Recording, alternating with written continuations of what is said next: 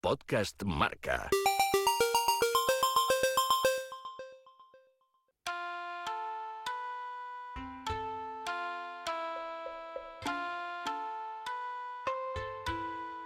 La edad de oro del piragüismo español trajo consigo cuatro medallas olímpicas en Río de Janeiro, la de Mayalen Chorraut en piragüismo slalom y tres más en piragüismo sprint.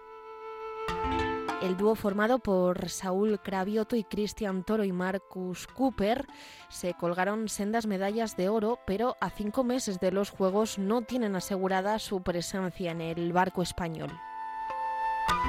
Ellos tres, junto a Carlos Garrote, Carlos Arevalo y Rodrigo Germade, se jugarán las cuatro plazas del K4 que luchará por medalla en Tokio y que ya ha subido al podio mundialista durante todo este ciclo. La primera fase de los selectivos llegará en Casteldefels. De los seis aspirantes, uno quedará fuera de la carrera olímpica. Será el sexto tras la suma de puntuaciones y resultados en dos pruebas de K1 200 y K1 400. Carlos Garrote ganó el oro mundialista en el K1 200 en 2018 y el bronce en 2019 ha ganado todo lo que se puede ganar en el mundo del piragüismo, pero todavía no ha cumplido el sueño de ser olímpico. Con garrote y a por todas llega la sexta entrega de nuestra marca olímpica. Carlos Garrote, muy buenas tardes. Hola, muy buenas tardes queda muy poquito, queda muy poquito para Tokio y queda muy poquito para eh, lo que nosotros denominamos como los eh, trials no estadounidenses y keniatas y todo esto cuando hablamos del atletismo, pues esto es igual, pero, pero a la española, en el, en el piragüismo. Eh, es, mm, no sé si otro mundial u otros Juegos Olímpicos, pero algo parecido, lo que, lo que se viene en unos días. Sí, la verdad que yo personalmente lo afronto con muchas ganas. Eh, es una competición donde me juego mucho antes de llegar a, plantearme esos Juegos Olímpicos. Eh, todo mi futuro por ir a los Juegos pasa por, por este selectivo y, bueno, eh, estamos muy preparados y, yo creo que vamos a llegar en un buen momento de, la temporada y, hay que ir a por todas creo que para explicar la dureza de la clasificación en el piragüismo español no hay nada como decir. Estamos hablando con un campeón de Europa, con un campeón del mundo que no ha sido olímpico y que ahora mismo ni él ni otros cuantos, que además también han sido campeones olímpicos, tienen el billete garantizado. Es que, según como lo dices, es muy complicado, porque todos tenemos unos resultados muy buenos internacionalmente y, yo creo que estamos eh, capacitados todos de, poder ir a unos Juegos y, defender eh, lo que puede ser una futura medalla olímpica. Y desgraciadamente solo podemos ir cuatro, somos seis y, bueno, ahí vamos a tener que, luchar entre nosotros, pero bueno, espero que sea eh, un deporte y una competición limpia, que, no eh, pase nada malo y, que sea todo muy sano y, que no dejamos de ser compañeros y luchamos todos por el mismo sueño. Mm, lo que está claro es que el barco que salga, bueno, eh, van a salir cinco de la primera, de la primer, del primer corte van a salir cinco, por decirlo de alguna manera, y luego de, esos cinco, lógicamente, los cuatro que van a ir a los Juegos Olímpicos en sk 4 y posiblemente con opciones de doblar, eso lo, hablamos luego. Pero claro, lo que está claro es que ese barco que salga es un claro favorito a medalla, porque lo ha sido durante todo el ciclo y porque parece que no, que va a ser el Dream Team del piragüismo español en distancia más corta, ¿no? Sí, eh, yo creo que, el K4 que, salga puede optar a, una medalla. Eh, en estos tres años que ha sido el ciclo desde Río ha estado en podium, ha estado siempre segundo detrás del barco alemán, que es eh, el reto a batir. Y, y, bueno, yo creo que nos estamos preparando mucho de cara a esa cita y bueno, yo creo que esta, esta prueba que nos pone la Federación Española de Piragüismo es un, corte que a mí me parece bueno porque no dejamos de, ser seis personas para cuatro plazas y, de alguna forma se tenía que hacer ese, ese corte. Y yo entiendo que, tengamos que prepararnos eh, muy fuerte para esta competición porque de ahí pasa toda, todas nuestras opciones para ir a los Juegos. Y creo que, el K4 que salga va, va, a ser claro favorito, yo creo que a conseguir esa medalla en, en Tokio. ¿Cómo has vivido tú los últimos Juegos, las últimas citas olímpicas? Por ejemplo, Río, ¿no? Es decir, yo quiero estar ahí en cuatro años. ¿Cómo, ¿Eso cómo se vive? Bueno, yo pasé por el proceso de, Londres, donde era muy jovencito, no, no, me planteaba todavía el optar. Y, bueno, yo ya estaba haciendo el K1 200, pero me encontré a un Saúl muy fuerte, que luego pues fue subcampeón olímpico. Y, bueno, eh, esa ilusión de, un niño de, de, verlo ahí cerquita, pero sabiendo que tenías a un referente como era Saúl, que que llegó y quedó su campeón olímpico. Luego en Río lo afronté, aposté muy fuerte porque veía que, que podía ser mi, mi, año y en 2016 pues opté a, a, viajar a Sevilla a prepararme igual que ahora estos selectivos que te pone la federación y luego pues... Eh, nos salió otra vez, nos encontramos a un Saúl que, que estaba muy fuerte, tanto Saúl como Cristian Toro estaban increíblemente fuertes y, y, bueno, llegaron y quedaron campeones olímpicos. Ha sido como siempre, me he quedado a las puertas de, de ir a los Juegos, quedando siempre en el K1 200 segundo, detrás de Saúl. Y bueno, eh, ahora hay que afrontarlo diferente. Hemos sido campeones del mundo y campeones de Europa en 2018 y, y creo que, que, es una buena oportunidad para, para conseguir ese sueño de poder ir a, Tokio 2020 y, estamos convencidos de que tenemos muchas opciones de ir. Eh, mira, otro dato, ¿no? Para que la gente se haga una idea. El año pasado, por ejemplo, no en esos selectivos, recuerdo que, Pelayo Roza, que luego también eh, eh, estuvo en el Campeonato del Mundo, aunque no en esas disciplinas olímpicas, fue el más rápido, yo creo recordar, en, los selectivos. Ni siquiera tiene opciones de meterse en ese barco, para que la gente se haga una idea de la gente que se descarta, ¿no? Que se queda fuera de optar, solo optar a estar en el barco olímpico. Sí, eh, la federación decidió hacer como un pequeño corte de, estos seis, de estas seis personas que, optamos a, estas pruebas. Somos los seis que en este ciclo olímpico hemos estado en el barco y hemos sido subcampeones del mundo en SK4.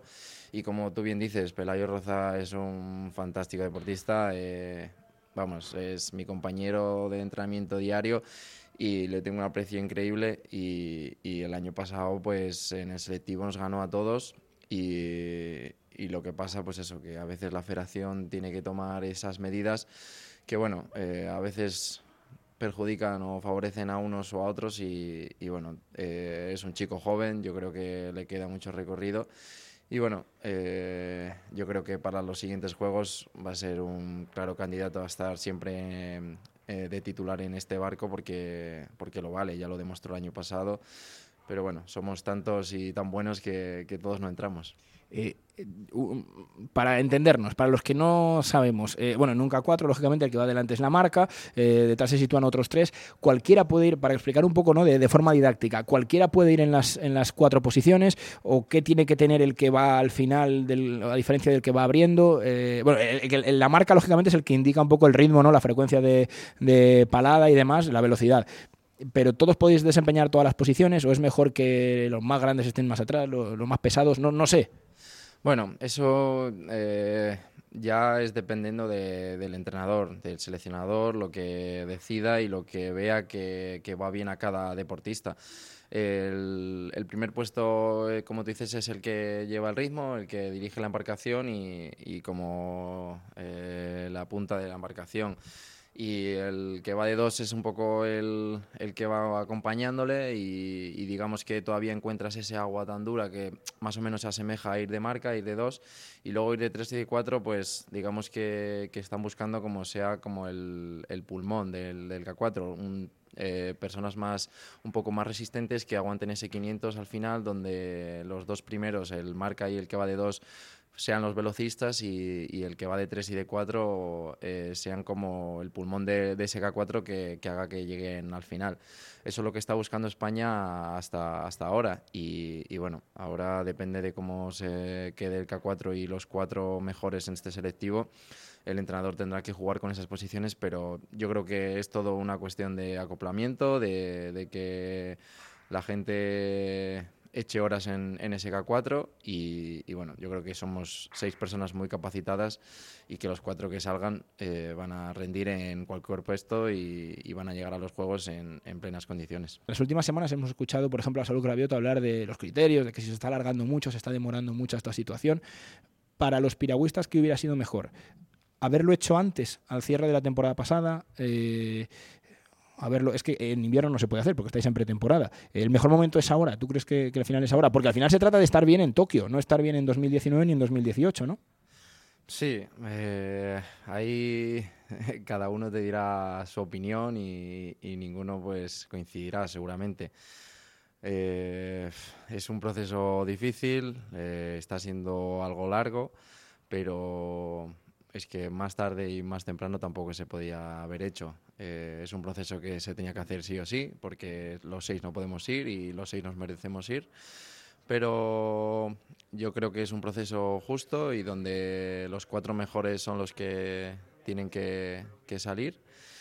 Y como tú dices, Saúl nunca ha clasificado el año antes siempre ha tenido que hacer su pico de forma en ese preolímpico europeo y luego ha sido campeón olímpico. Así que muy mal tampoco le ha ido y, creo que, a veces que te midan antes de esos juegos y, y vean en qué nivel y en qué punto estás eh, físicamente, pues lo veo bien y, y, yo creo que es una prueba donde, donde nos va a venir bien de cara a esos juegos. ¿Vosotros mismos imagináis la posibilidad de que Saúl no esté? Es que parece complicadísimo. Sí, es muy complicado, pero, pero bueno, eh, en teoría los seis partimos con, con, las mismas reglas, con, las mismas, con los mismos méritos y, y yo creo que, que, es una cosa que, que no, no, no, no, no pensamos que sea posible que Saúl se quede fuera.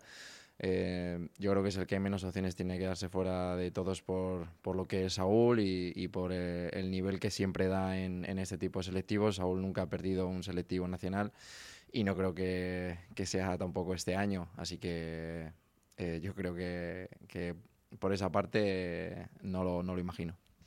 Si tú vas, doblas. No lo sé. Eh, eso es una cosa que, que, se tiene que ver también el día del selectivo.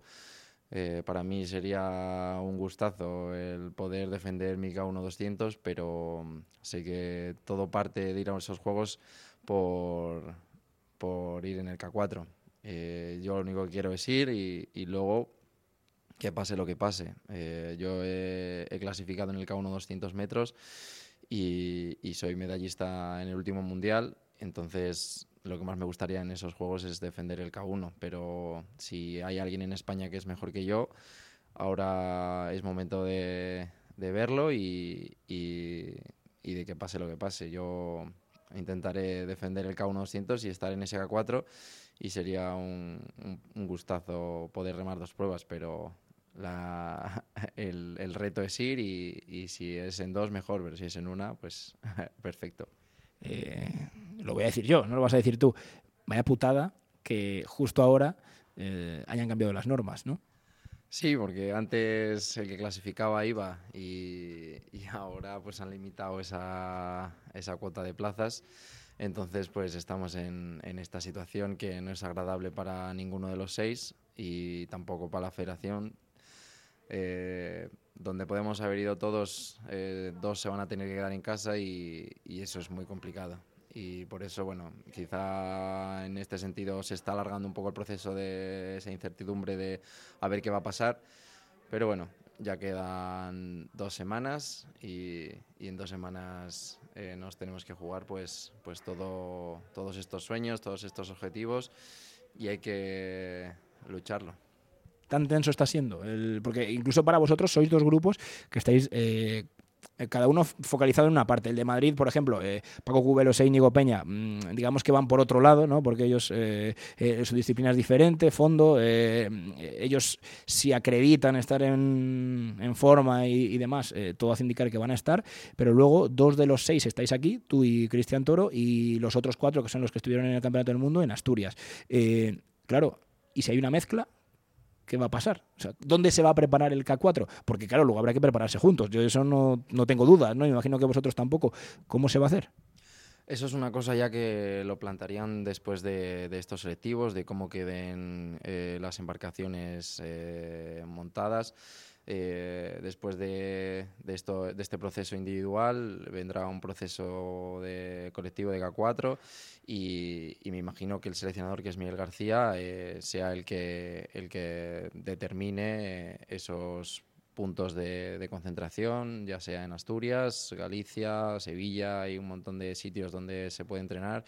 Ahora estaban buscando en Valencia en agua salada para que se asemeje un poco a la situación que nos vamos a encontrar. ¿Cambia eso? ¿Tú que ¿Cambia de ser eh, agua dulce a agua salada? Eh, cambia sobre todo la flotación, de la flotabilidad de, la, del K1. Eh, al ser agua salada roza menos, flota más la embarcación y, y eso te da la sensación de que corre más y sí que puede cambiar de que a lo mejor la pista sea un poco más rápida y, y, sí que cambias solo por eso, en agua dulce, agua salada, pues flota un poco más la piragua y rozamientos menos y, corres un poco más. Pero básicamente después de días eh, casi no lo notas.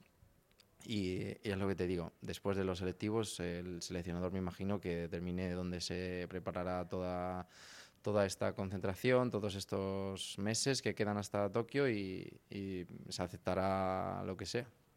Porque la última palabra la tiene él. Me imagino que sí, o sea, el seleccionador seguramente sea el último que decida dónde, cuándo y, con quién. Eh, claro, y todos estamos hablando, hay muchas ganas, ¿no? Y muchas esperanzas por los resultados previos de, mundiales, de europeos, incluso en Juegos Olímpicos anteriores.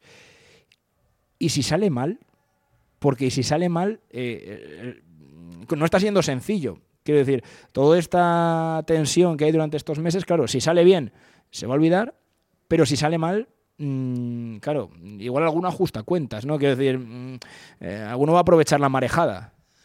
Bueno, eso es ser un poco oportunista. Yo creo que eh, lo que hay que hacer es afrontar este selectivo como lo que es eh, y no hay más. O sea, el que piense en Tokio antes de pasar por este selectivo yo creo que se está equivocando porque es algo que después del Mundial en agosto de, Hungría eh, yo era el primero que sabía que me la tenía que jugar, siendo campeón del mundo en 2018 y bronce en 2019. Sabía que yo en 2020 eh, no tenía mi billete ya firmado para ir a Tokio, entonces es algo que yo asumí, eh, me preparé y decidí pensar en ese selectivo cuanto antes, que, que, me iba a venir mucho mejor mentalmente a mí prepararme antes que después. Entonces, el que no haya eh, cambiado el chip y había dicho, venga, me la tengo que jugar y, es lo que hay, porque seis personas eh, no podían ir, entonces eh, creo que se está equivocando. Que luego va a aprovechar si las cosas salen mal en Tokio porque el proceso no haya sido lo, lo más adecuado para esa persona o tal eso ya depende de cada uno. O siempre aparece en el del ya lo dije yo, ya lo decía yo. Cuando sale, cuando sale, cuando pasa y sale malo, ya lo decía yo.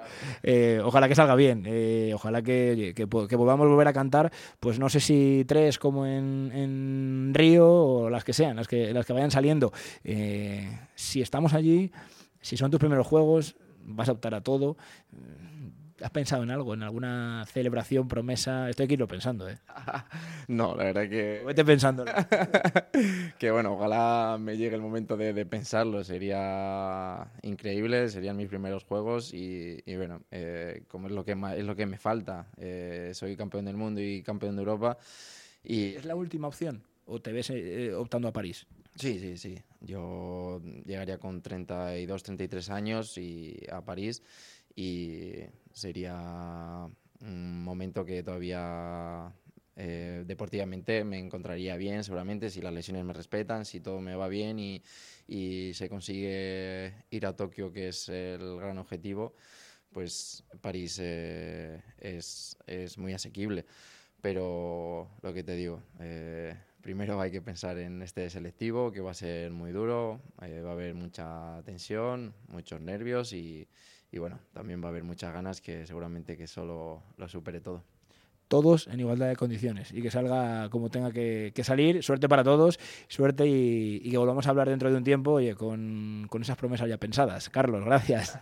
Nada, muchas gracias a vosotros. Podcast Marca.